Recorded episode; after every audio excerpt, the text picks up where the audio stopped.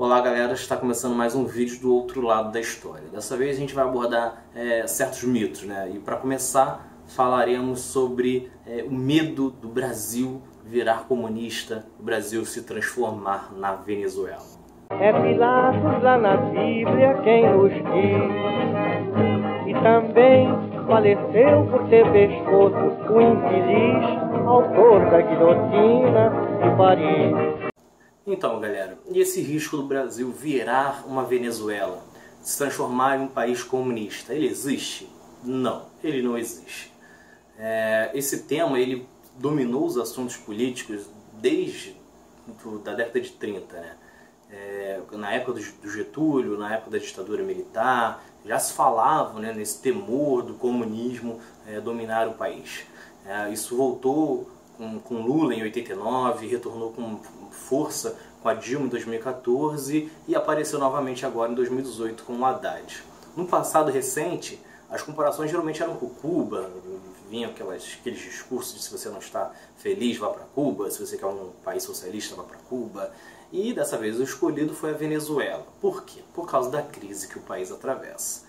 E por causa disso, vamos falar primeiro sobre a Venezuela e depois retornamos para o Brasil. Quando as pessoas falam sobre a Venezuela, e assim como falavam de Cuba, as pessoas falam como se fossem países ricos, né? países pobres, em um meio rico. E o que, na verdade, é totalmente o contrário. É, Cuba é um país pobre, né? embora igualitário, porém cercado de países extremamente pobres, com grandes dificuldades. Assim como a Venezuela. A Venezuela não é um país que passa por uma crise agora e que no passado era uma potência econômica mundial. Longe disso. O país já passou por crises recentes. E dessa vez, claro que posições antidemocráticas, Chaves e Maduro, é, escolhas econômicas erradas, fizeram é, com que a Venezuela passasse por esse momento. No entanto, é, o próprio mercado capitalista também influenciou nesta situação. Por exemplo, é, Venezuela ele é extremamente dependente do petróleo. Ele é responsável por 96 10% das exportações do país, assim como metade do orçamento do governo venezuelano. Quando o preço do barril cai de 88 dólares para 33 dólares, como ocorreu entre 2014 e 2016, é obviamente que isso terá consequências no país. Voltando ao Brasil, o país é, ele é extremamente dependente de apenas um produto? Não. É claro que o preço do petróleo também influencia no país, como ocorreu, por exemplo, no Rio de Janeiro. Passamos por uma certa crise devido ao, ao preço do barril que caiu. No entanto, é, o país, o governo brasileiro, ao longo de todos os anos, jamais tomou qualquer caminho ao comunismo. Nem mesmo os candidatos atuais, os principais candidatos dessas últimas eleições, eles fazem qualquer aceno mais sério ao comunismo. É, o próprio PT que esteve no poder por 14 anos e ele é visto como o, um dos principais é, responsáveis por trazer o comunismo de volta ao país, ele nunca fez qualquer tipo de manifestação próxima do comunismo. É, obviamente, eles têm dentro do, do partido é, pessoas mais identificadas com a causa, com esse tipo de política. No entanto, o governo passou longe disso. O governo do PT jamais fez coisas como reforma agrária, taxação de grandes fortunas, jamais é, fez a reformulação do sistema de comunicação das grandes imprensas. É, então, assim, ele não se aproxima em nada do comunismo. É, quando você conversa com alguma pessoa que fala que o PT é comunista, é, ele vai indicar coisas que mais se aproximam do capitalismo do que do socialismo ou do comunismo. Por exemplo, o Bolsa Família. Quando as pessoas falam que o Bolsa Família é uma medida comunista, elas estão falando uma coisa extremamente errada. O Bolsa Família nada mais é do que uma medida capitalista. Ele coloca o poder de compra na mão da pessoa. Ele estimula a pessoa a querer consumir. Além disso, a pessoa circula o dinheiro. Quando a pessoa recebe 60 reais, mesmo que seja é, por um cadastro errado e, esteja usando o dinheiro de outras formas, ainda assim o dinheiro vai circular. Ele vai gastar em um armazém, em um mercado, em um bar, ou sei lá o que for, mas o dinheiro vai circular. Esse dinheiro vai para o dono do bar ou de qualquer outro negócio e ele vai continuar circulando. Isso é uma ideia capitalista.